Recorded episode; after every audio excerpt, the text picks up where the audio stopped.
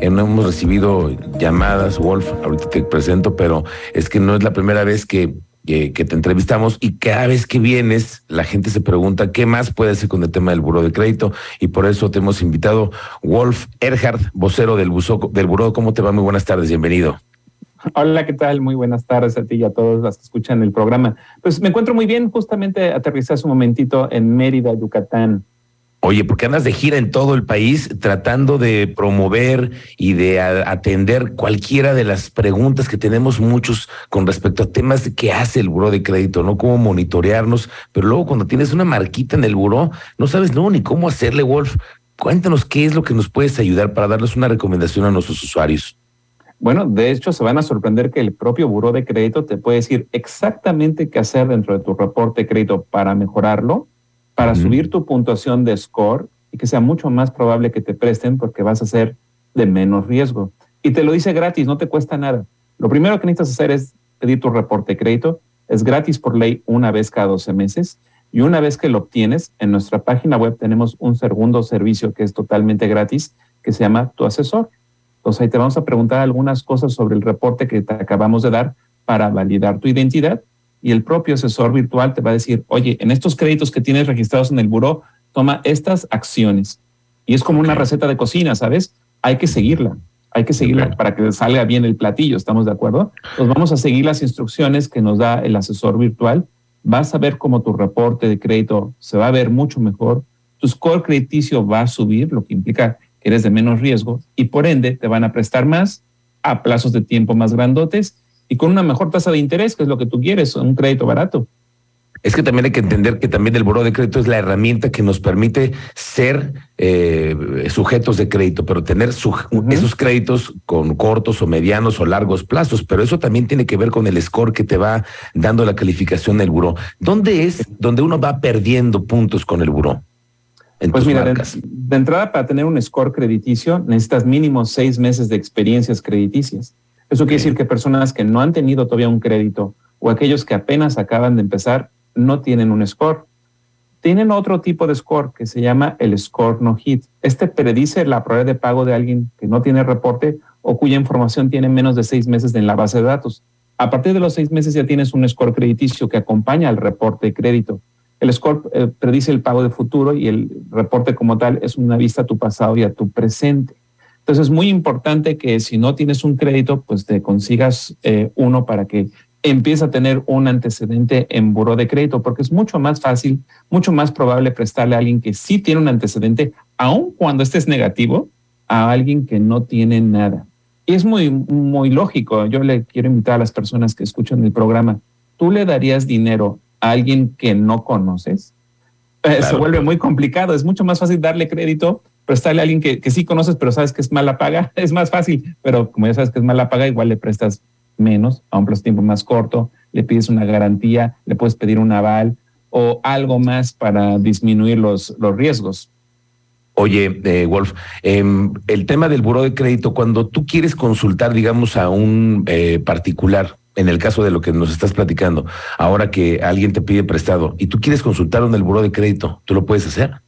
No, la información el, contenida en el reporte de crédito, eh, tú eres dueño de ella, ¿no? Y tienes que darle permiso a una empresa, a una empresa, para que ellos puedan ver tu información. Entonces, digamos que si tú quieres checar mi reporte de crédito, pues yo te lo tendría que sacar y lo tendría que, que, pues, que dártelo. Pero eso no quiere decir que el reporte de crédito que yo te esté entregando sea un reporte de crédito verdadero. Hay, hay personas, ¿no? Que pues, son magos en el diseño gráfico, entonces se inventan un reporte de crédito con la información que tú quieres escuchar, ¿no? Entonces, nunca sabrías exactamente si ese reporte de crédito es verdadero o falso, siendo una persona física como tú y como yo. Entonces, eh, la verdad es que lamentablemente solamente se puede checar el reporte de crédito de otra persona si eres una empresa legalmente constituida, tienes alguna actividad crediticia o similar de crédito y tienes un contrato con el buró y cuentas con el permiso de la persona o de la entidad que está solicitando el crédito. De otra forma no se puede. Mira, si estás pensando en checar el reporte de crédito porque quieres rentar una, una casa o un departamento, no sabes si esa persona es una, alguien cumplido, pues pídele una fianza. Las afianzadoras checan buro de crédito. Entonces, si la afianzadora quiere correr el riesgo, entonces sabes que el reporte de crédito tiene que estar relativamente bien.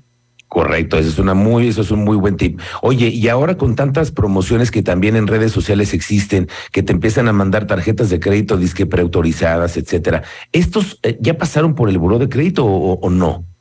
Eh, pues mira, tenemos productos de propensión que le dice a las empresas que prestan qué tan propenso puede ser para querer aceptar, ponle tú una tarjeta de crédito o un plan de telefonía celular. Ahora, no quiere decir que estén aprobados los créditos. Tú mencionaste muy bien, están preaprobados. O sea, les latiste, pero no saben todavía si darte el crédito o no. Necesitarían primero tu consentimiento para revisar el reporte de crédito, completar su análisis de riesgo y ahora sí tomar una decisión. Pero mira, en, esta época donde hay mucho fraude eh, a través de las redes sociales, de páginas de internet piratas, incluso de, de aplicaciones móviles que no son de empresas legalmente constituidas en México, yo lo que les diría es que si quieren un crédito, vayan directamente a la institución que les interesa para pedirlo ahí o si quieren, Buró de Crédito les dice gratis quien sí les quiere dar una tarjeta de crédito o préstamo personal. Se meten a nuestra página web, que es burodecredito.com.mx, y ahí el servicio se llama Acredítate. Se escribe acredita-t y capturas tus datos como lo harías en un banco y de los participantes en Acredítate, yo te voy a decir quién sí quiere contigo. Si te gusta algún producto, lo seleccionas y en 48 horas a más tardar recibes un mail del buró diciendo ya está listo este crédito para ser firmado en la sucursal que tú quieras. Entonces, la ah, forma fácil de saber quién sí te quiere prestar. Y sabes que ahora ya viene el buen fin. Pagar con tarjeta de crédito es la forma más inteligente de pagar. Te da millas, te da puntos, te da cashback, te da la, probabilidad de también pagar a meses sin intereses. El efectivo o la tarjeta de débito no te da nada. Ah, y la tarjeta te da algo también importante, un historial en el buró un historial que después puede ser consultado por otras instituciones financieras para saber si eres sujeto o no. Y además también conocer tus scores. Oye, eh, esto que me dices, Wolf, de poder tratar de mejorar nuestro score, creo que mucha gente pudiera tener esta intención de decir, oye, yo tuve algún, hace un tiempo una marquita ahí, ¿cómo, cómo la puedo resolver? Me dices que hay un simulador dentro de la aplicación o de la página. Es un asesor, se llama un asesor. tu asesor y el asesor te dice exactamente qué hacer con tus créditos para subir tu puntuación score. Prácticamente todo lo que hagas positivo te va a dar puntuación positiva en ese score. Cosas positivas es pagar por lo menos el mínimo que te piden y hacerlo a tiempo. Si se puede pagar más, qué mejor. Otra cosa interesante que sube la puntuación es no vivir del crédito, usar la tarjeta como un método de pago. O sea, tu nivel de endeudamiento cuenta. Cosas negativas que impliquen riesgo van a tumbar el score. Me estoy refiriendo a no pagar, a generar quebrantos, a hacer fraudes, ese tipo de, acciones. Entonces, no hay que eh, esperar mucho tiempo cuando uno tiene un atraso de pago para volver a ponerse al corriente, porque la confianza se gana de a poquitos, pero la desconfianza te la ganas de forma rápida. Y no solamente es en el tema crediticio, es en cualquier tipo de relación, por ejemplo, de la pareja, ¿estás de acuerdo? Sí, claro, un rayón así no te lo perdonan nunca.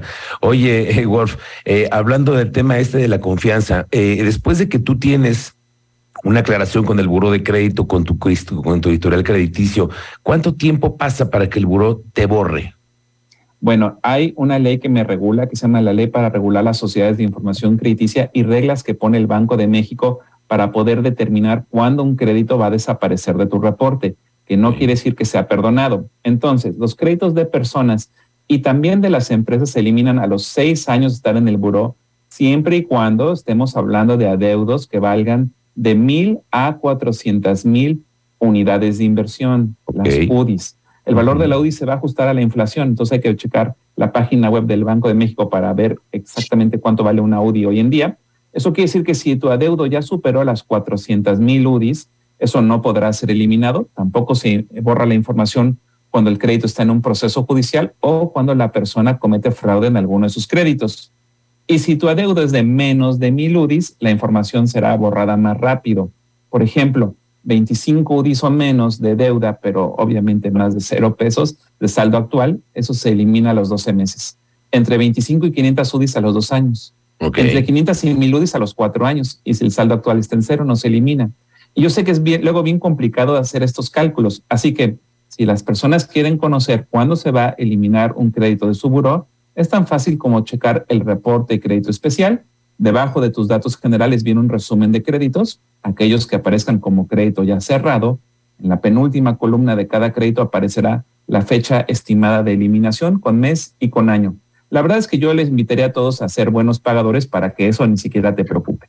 Pues sí, claro, pero lamentablemente no siempre se puede hacer todo eso que quisiéramos, Wolf. Así que bueno, es importante saber que esta herramienta existe y que también el buró de crédito nos puede ayudar. Eso me gustó también saber quiénes sí te pueden prestar, quiénes son las instituciones financieras que pueden ser los que te den solvencia en un crédito. Wolf, como siempre te agradezco muchísimo que nos des este tipo de consejos. Hablar con la gente del buró de crédito siempre para nosotros es muy interesante. Gracias por tu tiempo. Al contrario, muchas gracias a ti. Y si alguien se quedó con ganas de hacer una pregunta, mándenosla por Twitter, arroba buró de crédito MX y con gusto se las contestamos. Muy bien. Gracias, Wolf. Estamos pendientes. Hasta luego. Gracias a Wolf Erhardt, que es el vocero del Buró de Crédito.